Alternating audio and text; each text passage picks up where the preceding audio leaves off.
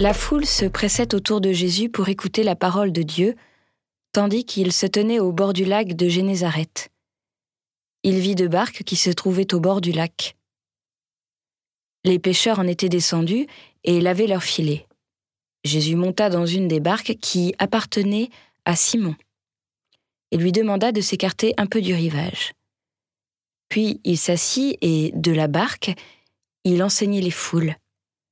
Quand il eut fini de parler, il dit à Simon Avance au large et jetez vos filets pour la pêche. Simon lui répondit Maître, nous avons peiné toute la nuit sans rien prendre, mais sur ta parole, je vais jeter les filets. Et l'ayant fait, ils capturèrent une telle quantité de poissons que leurs filets allaient se déchirer.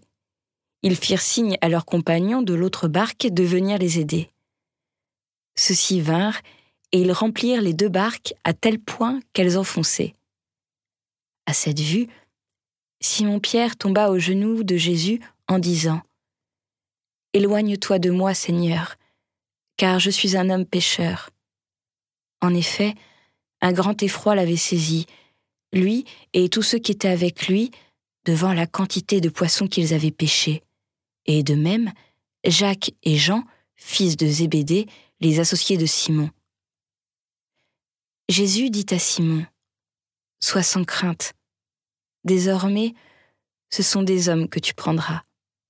Alors, ils ramenèrent les barques au rivage, et laissant tout, ils le suivirent.